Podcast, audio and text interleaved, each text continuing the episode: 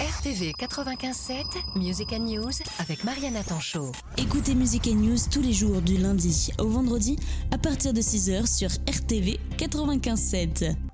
Coraline Cauchy, je suis comédienne, metteuse en scène et je suis responsable de la compagnie Serre Chaude qui est basée à Orléans, donc euh, en centre-val de Loire, qui est une structure artistique qui existe depuis 2007 et dans laquelle en fait on, a comme ligne directrice principale de travailler sur les écritures contemporaines, donc en particulier euh, en lien avec des auteurs vivants avec qui on collabore pour l'écriture de, de, certains textes euh, sur des sujets de société essentiellement, mais aussi des sujets qui peuvent être plus intimes. Donc euh, voilà, je dis ces deux mots parce que finalement c'est précisément ce qui va nous occuper euh, là dans cette nouvelle création. Aujourd'hui on est à l'atelier à spectacle euh, parce que l'atelier à spectacle accompagne ma création depuis déjà un an et demi et mon travail depuis de nombreuses années. Il y a une, attention particulière de la part de l'atelier à spectacle, de la part d'Emmanuel Sindray mais même de l'ancien directeur Philippe Viard.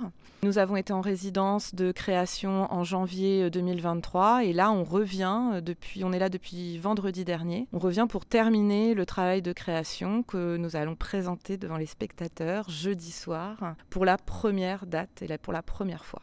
Être en résidence, c'est euh, occuper un théâtre euh, pendant au moins une semaine, on va dire.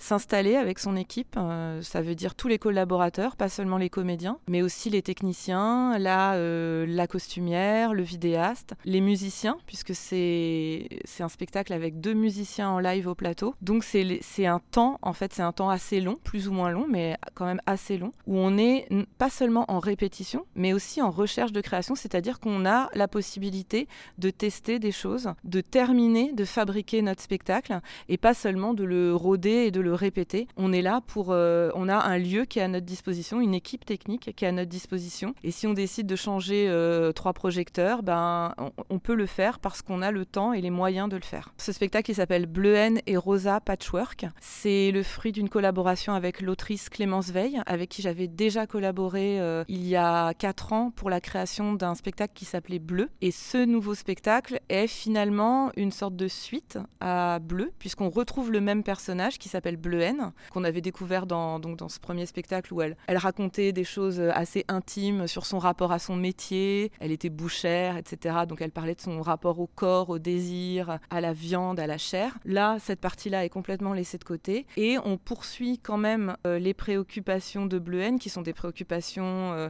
on va dire quand même féministes, de la place des femmes dans le monde, de comment certaines injonctions pèsent sur les femmes, aussi sur les hommes, les questions des genres et des assignations de genre. Et donc, en fait, sur ce nouveau spectacle, avec Clémence Veil, on a continué à réfléchir à ces questions-là en permettant à Bleuhen de rencontrer un autre personnage qui s'appelle Rosa, et d'aller plus loin dans des questionnements qui là vont aller sur les représentations de genre et en particulier les questions et la question des vêtements, de qu'est-ce qu'on montre de nous avec notre apparence, comment on envoie au monde une indication et comment le monde reçoit des messages qu'on peut indiquer avec nos vêtements, parfois involontairement d'ailleurs. Comme c'est la première représentation du spectacle, on est euh, encore dans la fabrication, donc il y a plein de petites choses qui vont bouger. Il y a deux choses très importantes par rapport à cette première euh, représentation, c'est que ce soir, on va accueillir un groupe d'une dizaine de femmes qui va participer au spectacle avec nous. Donc, on va répéter en fait euh, pendant deux heures la séquence où elles vont intégrer le spectacle. Donc, ça, c'est une petite surprise. Voilà, c'est la première fois que je fais un travail avec un groupe d'amatrices.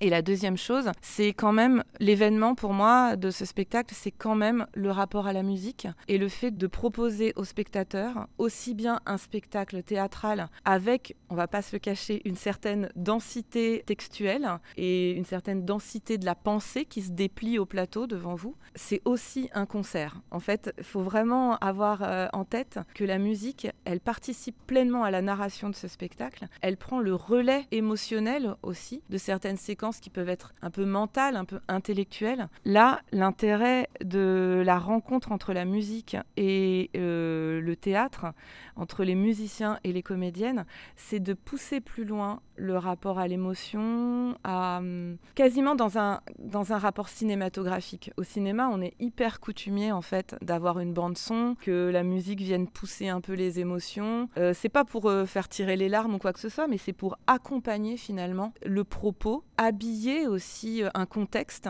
Au théâtre, on a des décors, on a une scénographie, etc. On fait confiance beaucoup aux spectateurs pour qu'ils puissent imaginer en fait tout l'univers qu'on essaye de leur raconter. Et la musique, elle a cette puissance-là. Elle a cette puissance évocatrice de, de paysage finalement. Elle devient visuelle quoi. Donc ça, pour moi, c'est l'événement fort du spectacle. C'est à cet endroit-là qu'on a vraiment monté un palier aussi par rapport euh, à mes précédents spectacles où la musique est déjà présente. Mais là, euh, il y a deux musiciens au plateau, un pianiste, un clarinettiste et puis deux comédiennes. Donc on a vraiment une réunion de ces deux disciplines-là qui sont mises dans un écrin plastique, on pourrait dire, scénographique.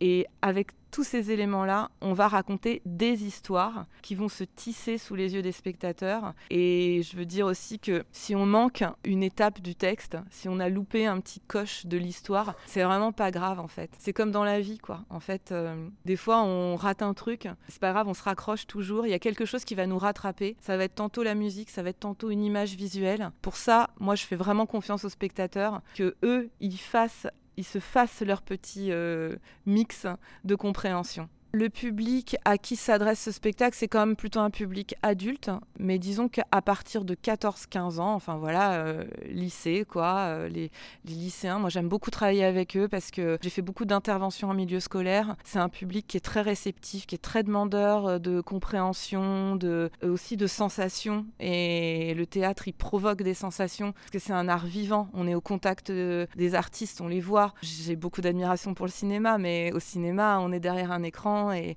il n'y a pas la chaleur du théâtre, quoi. Et du coup, voilà, euh, à partir de 15 ans, 14-15 ans, après le public, bah, c'est le public qui a envie de, de, venir se faire bousculer un petit peu, de, de découvrir de la poésie, euh, d'être euh, aussi pris par des textes inattendus. En fait, Clémence Veille, elle est publiée aux éditions théâtrales. Moi, j'ai un petit parcours, mais évidemment, on n'est pas des stars du théâtre national. Il faut faire confiance, il, faut... il y a une petite prise de risque pour venir nous voir. Moi, je peux garantir un vrai moment de théâtre, un vrai moment de partage aussi. Et puis aussi un moment où on va peut-être un peu rigoler ensemble de toute cette situation qui peut nous faire pleurer par moments. Mais là, avec les outils du théâtre et de la musique, on a moyen, en fait, de détourner ces choses-là. Avec l'humour de l'écriture de Clémence Veil, on se pose des questions. On n'est pas dans un rapport euh, frontal et il n'y a pas de militantisme euh, violent dans, dans la pièce. Par contre, voilà, en, mettant en exergue des situations parfois aberrantes, à part le rire aussi, eh ben, on va pouvoir peut-être en prendre plus conscience et ça va nous faire travailler et on va repartir avec euh, quelque chose chez soi le soir. Ça va agir en fait. On, est sur Facebook, on est sur Instagram. Vous pourrez voir sur Instagram euh, des images de la scénographie qui, je pense que c'est assez plaisant de, et ça peut donner envie de venir nous découvrir, nous agissant dans, cet espace-là euh, qui a été euh, pensé et réalisé en collaboration avec Paula Dartig aussi, la, la, costumière. Puis on a un site internet sur lequel vous pouvez retrouver aussi nos précédentes créations, des liens vers les teasers des spectacles. Voilà, ça donne une idée un peu de, de notre travail en général. Mais j'ai envie dire aux auditeurs euh, de Dreux, de Vernouillet, de tous les alentours, d'avoir l'audace de venir nous voir, de venir nous rencontrer, qu'on passera un bon moment ensemble. Ils auront l'occasion de découvrir un spectacle complet, théâtre, musique, scénographie, et puis euh, d'entendre un propos important aujourd'hui qui est sur la question de la place et du rôle des femmes dans nos sociétés. RTV 95.7 RTV